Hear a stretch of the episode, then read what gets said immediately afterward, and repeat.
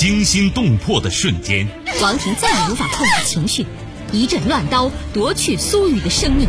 悬念迭出的世界，彻底绝望的他跳起来，把杨丽推倒床上，随手抓过一根鞋带缠在他脖子上，用力勒紧。走，你还走吗？人性善恶，爱恨情仇。姐夫，你难道真的不知道我一直深深爱着你吗？你真的愿意为我们生孩子吗？谁是你今生难忘的人？谁没有今生难忘的事？难忘今生，淮南带您看尽世间百态。今生难忘，声音魅力，品味人情冷暖。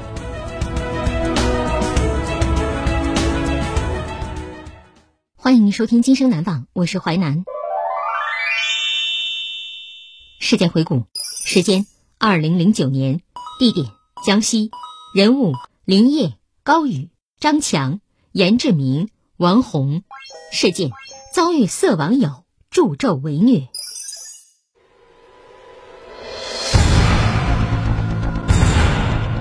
他被网上帅哥的甜言蜜语俘虏后，掉进帅哥精心设置的陷阱。为了跳出陷阱，他答应了一个令人匪夷所思的条件：遭遇色网友助纣为虐。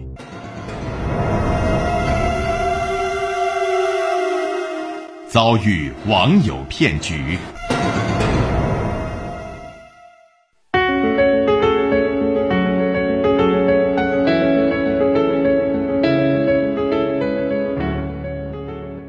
林烨一九八八年出生于江西，娇小灵秀，一张俏丽的瓜子脸，还闪着一双会笑的眼睛。二零零六年，林业高中毕业，顺利考入大学。二零零七年六月十九号，吃过晚饭，即将读大二的林业走进学校网吧，刚登录 QQ，一个昵称“未来可期”的男生频频和他对话。未来可期向林业介绍，说自己叫高宇，二十五岁，大学毕业，在大同一家公司任销售经理，还是个富二代。在他一再请求下，林烨开通了视频聊天，见到视频里的高宇英俊洒脱，他顿生好感。两人越聊越亲密，下线时互换了手机号码。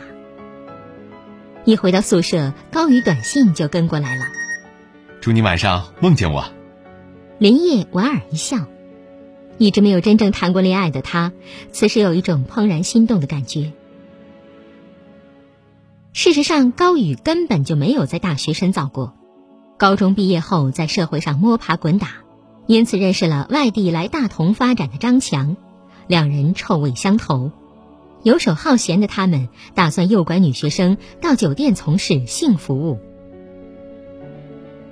第三天傍晚，那个自称是高宇同事的网友张强加了林业的 QQ。年少的他信以为真，从侧面了解情郎年轻有为，年收入几十万，并且爱他爱得发狂。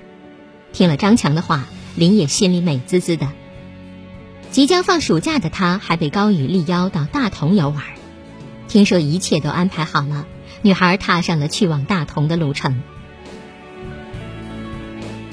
二零零七年六月三十号，高宇穿着一身名牌，开着豪车到火车站接林野，安排他入住宾馆房间。两人进了楼下一家豪华餐厅，落座后，高宇一边夸林烨漂亮，一边不停劝酒。不知不觉，林烨有些晕了。高宇还让他试试名贵香水的味道，加了乙醚的香水让林烨昏昏欲睡。恍惚间，林烨被高宇推倒在宾馆的大床上。晚上八点多，林烨用被子紧紧裹住身体，抽泣起来。高宇安慰他说：“ 我是真心喜欢你的，如果你愿意，毕业之后我们就举行婚礼。”他还掏出五千元钱给林烨买了个笔记本电脑。七月二号上午，心情复杂的林业回到学校，可高宇接二连三发短信、打电话，请求他原谅自己一时冲动，并邀请他再次来大同。这边我给你安排了一个展会促销的工作，一个暑假呀就可以挣将近一万块钱。对于上次我粗鲁的行为，我感到非常后悔。一时心软的林业渐渐对帅哥网友有了宽恕之意。七月下旬，抵不住诱惑的林业对家人谎称参加学校在大同组织的实习活动，又一次来到上次入住的宾馆。高宇、张强和林业见面后，在餐厅点了菜和啤酒给他接风。有了上次教训，林烨坚持不喝，可两个男人找了很多理由劝他，实在推辞不过，他只喝了一小口。哪知酒里加了更猛的药，不一会儿功夫，他就醉得不省人事。第二天，林烨惊讶地发现自己竟和张强睡在一张床上。一旁的高宇拉下脸说。实话跟你说吧，我们是专吃女人饭的。凭你的姿色，我每个周末带你去服侍一个有钱的老板，每次我们给你百分之四十的提成，租期三年后结束。林烨气愤的当场拒绝。高宇笑着说：“我现在跟你交底儿，你在床上的精彩表演呢，都被拍成了照片和录像。如果你不肯，保证你比网上的那些人还要红。”说着，他晃了晃手中的 DV。我这个人讲原则，只要你好好配合，保证三年之后还你自由身，否则没你的好果子吃。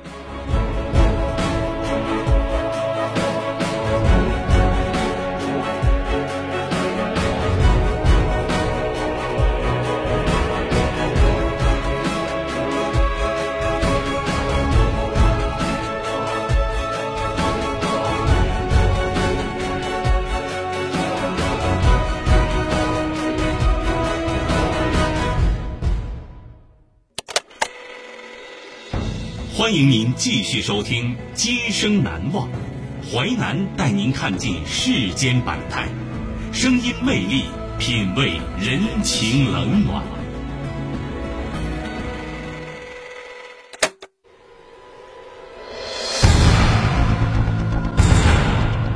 他被网上帅哥的甜言蜜语俘虏后，掉进帅哥精心设置的陷阱，为了跳出陷阱。他答应了一个令人匪夷所思的条件，遭遇色网友助纣为虐，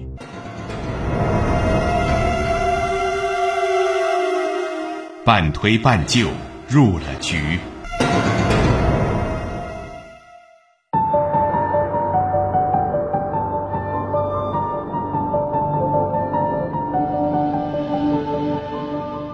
内心极度混乱的林野害怕父母责骂，犹豫再三，勉强答应高宇。一回到学校，林野就收到高宇催促短信，他找出各种理由推脱。如果你今天不回来，明天我们就在网上能看到你的三级片。一听到这个，林野吓得赶紧上长途车来到高宇的租住房。当然，女孩又受到一番蹂躏，在威逼和花言巧语攻势下。林业大脑一片空白，事到如今，他已经没有任何退路了。从此，林业忍气吞声，过上了周末出售的生活。每到周五，他就坐车直接驶往繁华闹市区，那里有一些空虚富足的煤老板，喜欢在游戏中寻找快乐，出手往往很大方。短短几个月，林业竟然收获两万多元提成。看到身边不少年轻貌美女生找了有钱男人，开上名车，住上豪宅，他竟然也庆幸能找到这种快捷方式改变生活状态。和煤老板接触多了，林业和一个叫严志明的私营煤矿主混熟了。一来二去，林业知道严志明虽然只有初中学历，但脑筋很灵，很早就走南闯北，见多识广。青春逼人的林业。让四十多岁的严志明很是欢喜，他花了高价专门把林业包养起来。一次，林业以公司会计身份来到严志明家中，那里盖的就像花园一般，光门楼就花了一百万。这样的奢华生活大大刺激了林业的物欲，他甚至有了入主此屋当上夫人的想法。早就明白林业的心思，可是有妻有子的严志明只是装傻。他只想在林业的温柔乡里享受轻松快乐。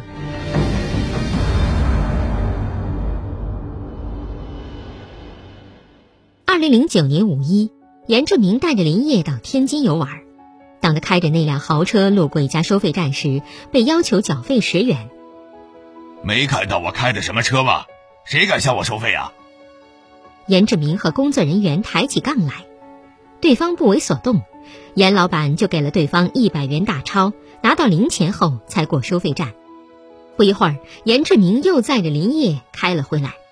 收费站人员惊讶地发现，这辆回头车的车主又取出一张一百元大钞，直到收费站的零钱全部找完，来来回回不亦乐乎的豪车仍然堵在路口。最后，收费站人员只好返还严志明的过路费，这才息事宁人。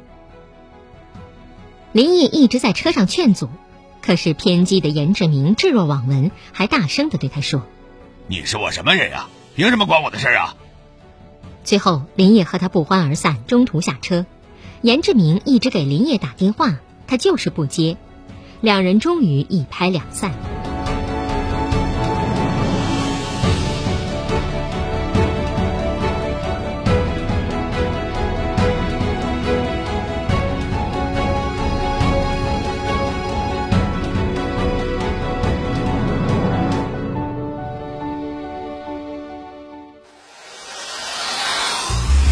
精彩的故事结构，新锐的声音制作，在纷繁复杂的真相与假象中，淮南用魅力声音解读世间百态，品味人情冷暖。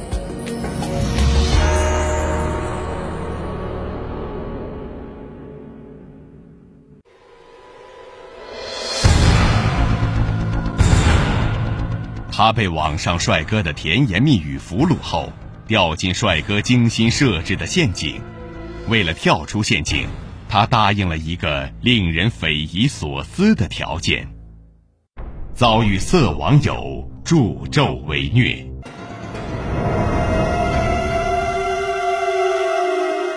脱身不成，拉人下水。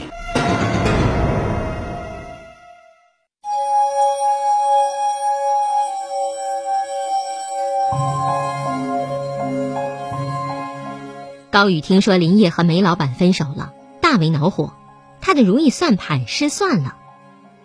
此时的林业有了停止这种荒淫的寄生生活的决心。身为你的经纪人，必须严格履行当初的约定，租期三年，等你毕业之后，我就自然让你走。可是我已经替你挣了十来万了，你还是让我过正常人的生活吧。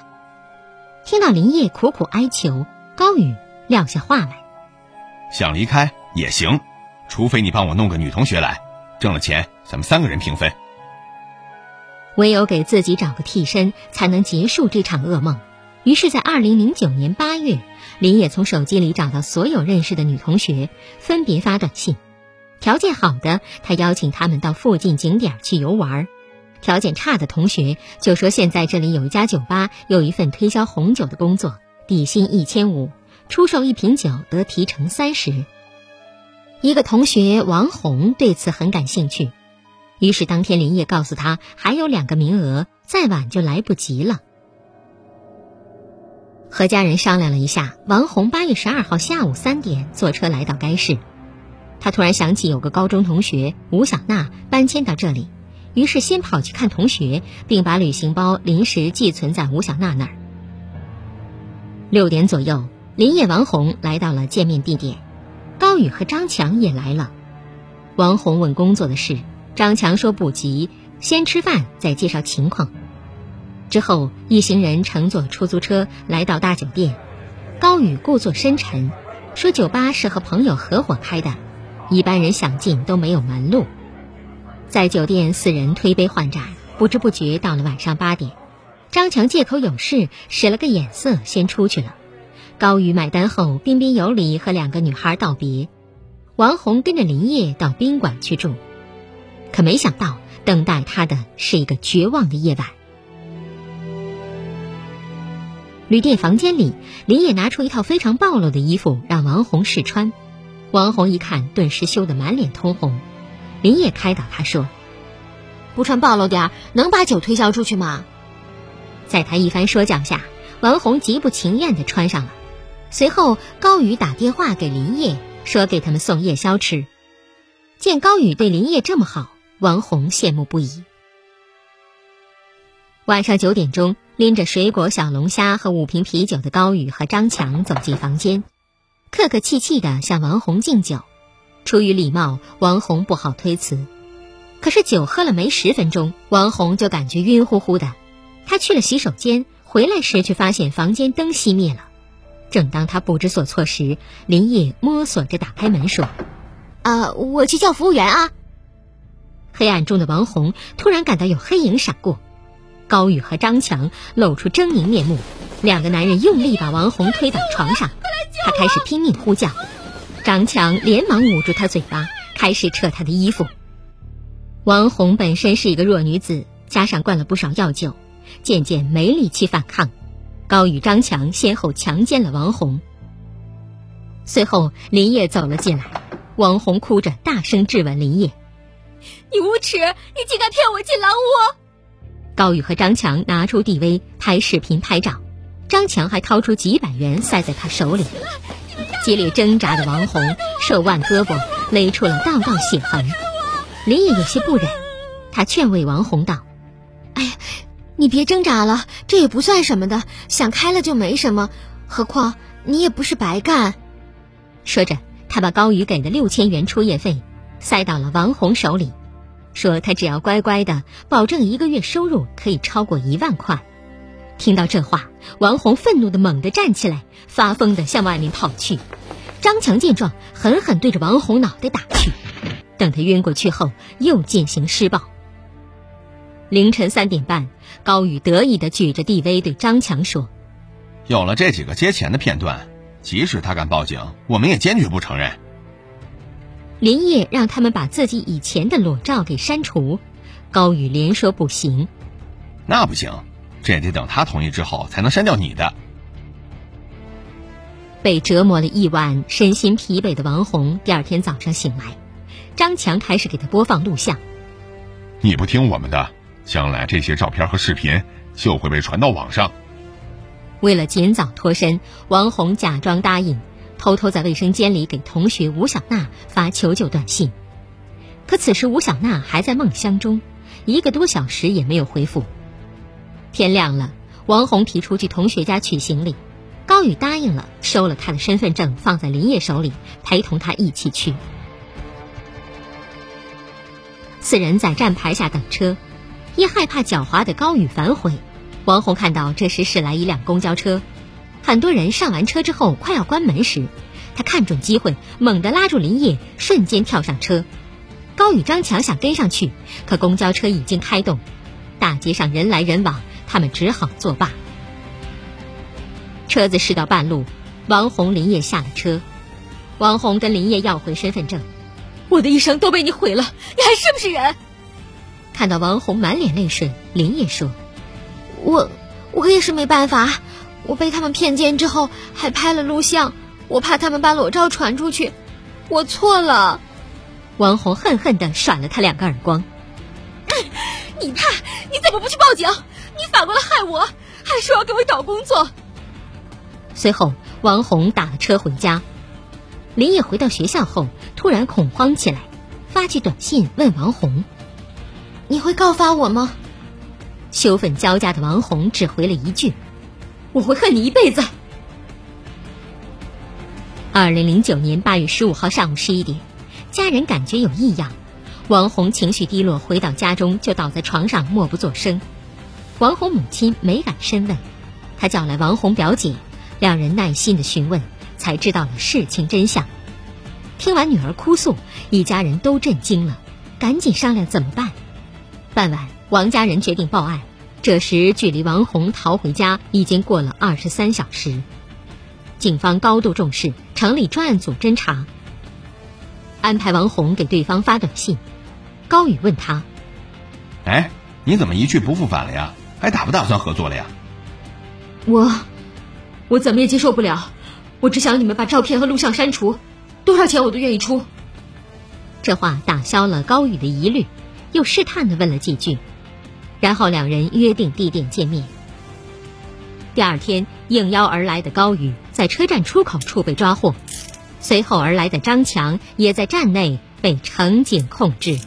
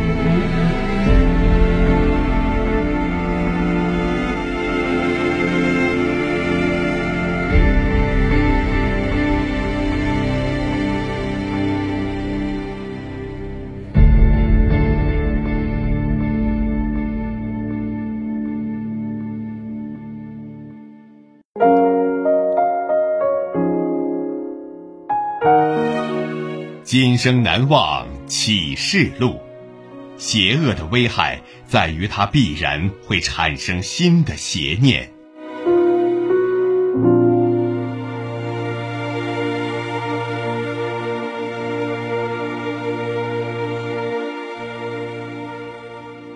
感谢您收听《今生难忘》，本节目编辑主持淮南，下期您将听到。